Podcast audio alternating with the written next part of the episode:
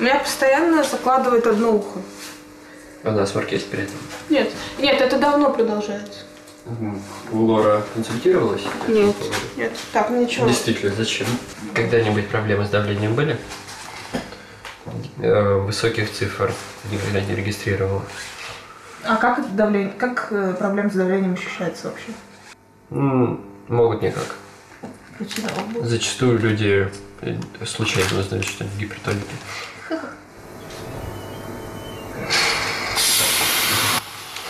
Сто двадцать на восемьдесят пять.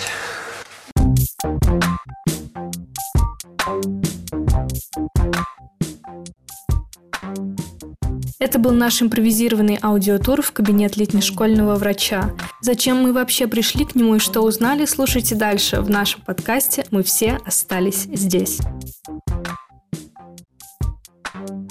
Эту серию подкастов мы посвятили людям, которые впервые на летней школе в какой-то новой для себя роли. В прошлом выпуске, который вы уже должны были послушать, мы разговаривали с Дашей, которая прибыла на летнюю школу в первый раз и сразу попала в избу. В этот раз мы разговариваем с Никитой. Он студент медвуза и был на летней школе очень много раз. Он сам даже не помнит сколько, говорит, что 7, может быть 8 или даже 9. Но в этом году он впервые был на летней школе врачом. Мы решили выяснить, как проходят будни доктора и что с ним происходит в начале его работы и что будет в конце. С ним говорила наша корреспондентка Альбина Ахатова. Первые вопросы она задавала ему еще в начале четвертого цикла, когда он только приступал на свою работу. Ну, короче говоря, как проходят будни доктора. О, в общем и целом, очень одинаково. Плюс-минус у всех одно и то же, и это понятно, у всех в основном простуды. Поначалу просто было непривычно, что и немножко стрёмно, что вот до этого никогда не работал так, что надо кому-то что-то объяснять, рассказывать. Плюс, э, ну, типа, я давно знаю эту процедурку, но особого понимания, что, где, как, не было.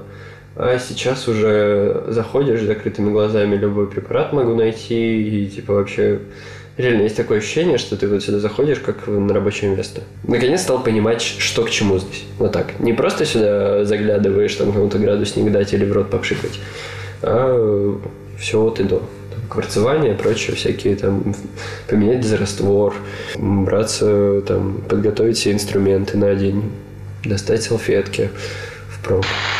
Какие у тебя были ощущения, когда ты в первый день? Страх.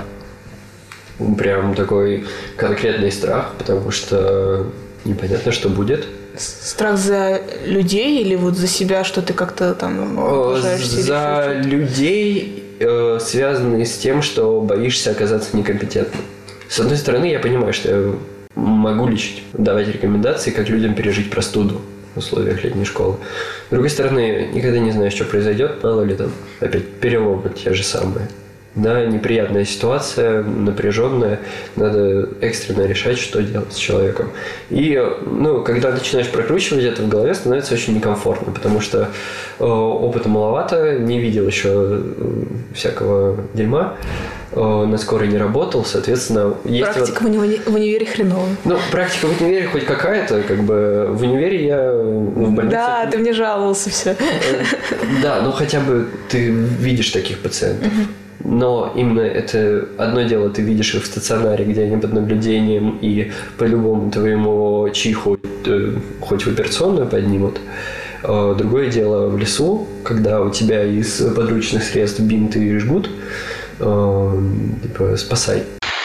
Ну да, был страх определенный. Сейчас он, не сказать, что ушел, все еще как бы постоянно в напряжении, что не дай бог, что что-то случится, кто-то позвонит, надо будет бежать, просто решать на ходу какие-то сложные задачи. А, Но уверенность хотя бы в том, что, ну я не знаю, как-то освоился, ознакомился, как-то мне не страшно, что мы можем пропустить что-то. Мы, в принципе, хорошо понимаем, что человеку вот прямо сейчас нужна помощь. Проблема не в этом, проблема в том, что как-то еще оказать ее нужно. И ты ходишь, накручиваешь себя, что если это вроде повторил, да, как это выглядит, что при этом делать. Ну, страшно.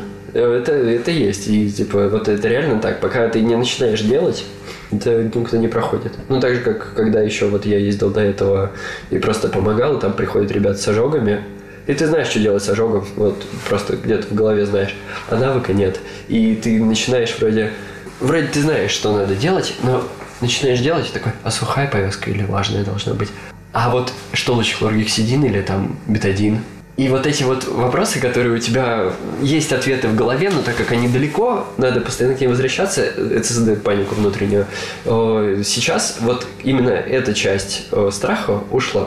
Сейчас как бы ты уже более-менее освоенный, понимаешь, что, где, куда, и просто готовишься морально всегда к тому, что мало ли что. Блин, я тут слышала историю, что будто какой-то мальчик то ли порезался, то ли еще что-то тебя с палатки вытащили, типа кровь, кровь, кровь. Это не меня, это до меня Паша был. Но, насколько я знаю и видел потом этого парня, ну, там, да, там был несерьезный порез, ну, даже сказать, царапина можно. С одной стороны, ничего страшного, с другой стороны, ну, если ты взрослый человек, неужели ты не можешь оценить степень кровотечения и можешь ли ты с ним сам справиться? Просто не очень классно будить человека в 3 часа ночи из-за царапины. Да, даже ночью это было. Что-то интернета вообще нет. Да, здесь все очень плохо с интернетом, поэтому я могу плохо отвечать. Какая здесь. В смысле? А, ну, да, в телеге. Чем ты занимаешься, когда ну, инета нет, скроллить ленту не получается? Что у тебя из занятий, ну, когда никто не приходит? Я вообще стараюсь не скроллить ленту. Она у меня, во-первых, крайне маленькая, как раз с целью не залипания.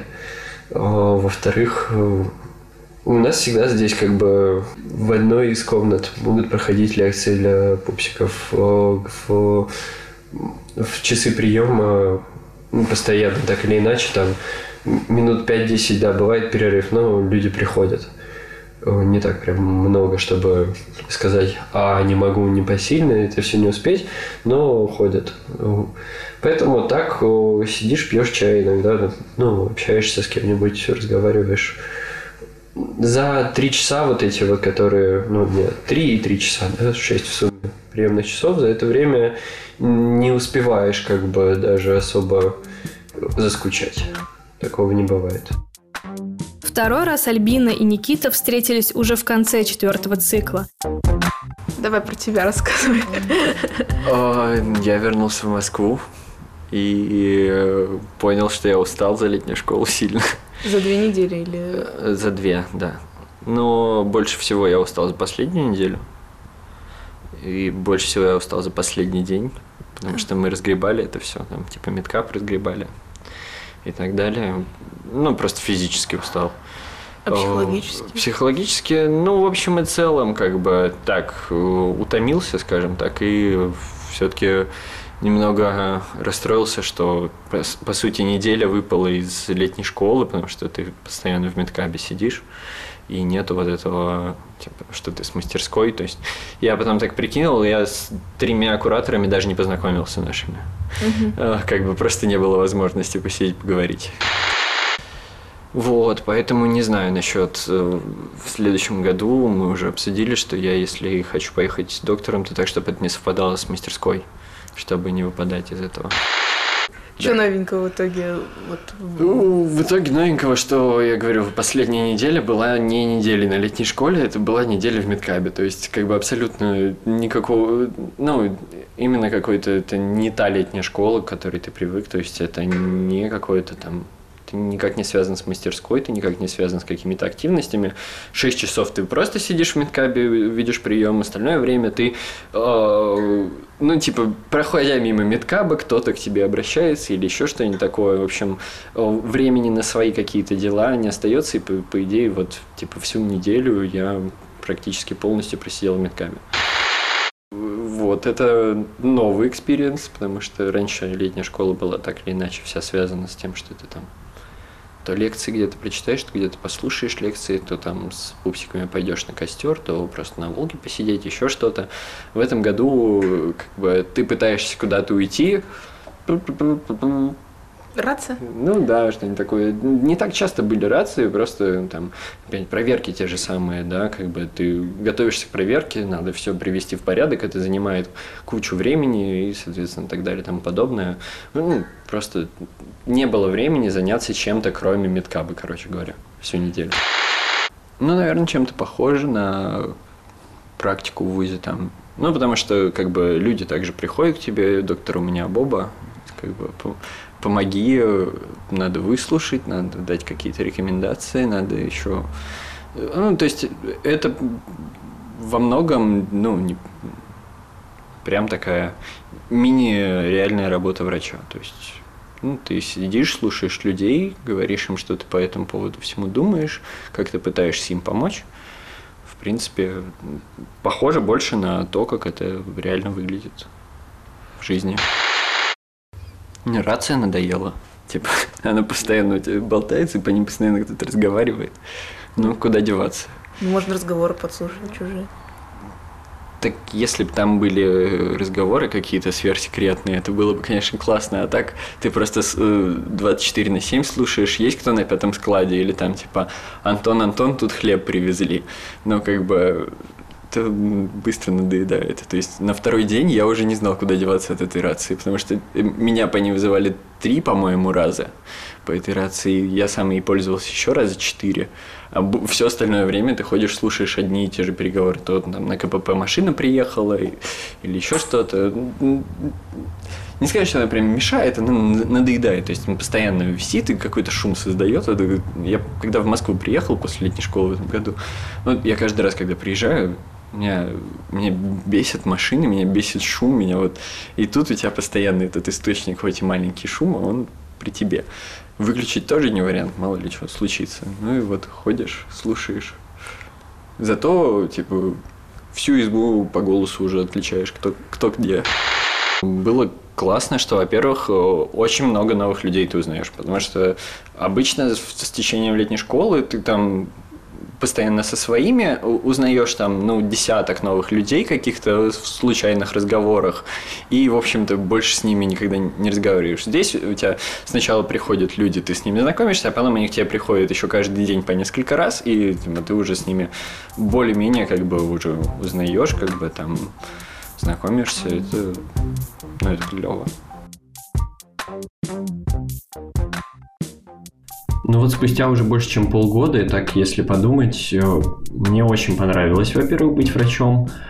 Это классно развивает навыки общения, какие-то неожиданные бывают случаи, да, о которых ты в лесу в условиях летней школы даже подумать не можешь. А с другой стороны, из таких главных недостатков это, конечно, то, что эту неделю, которую я был врачом, я абсолютно выпал из жизни мастерской.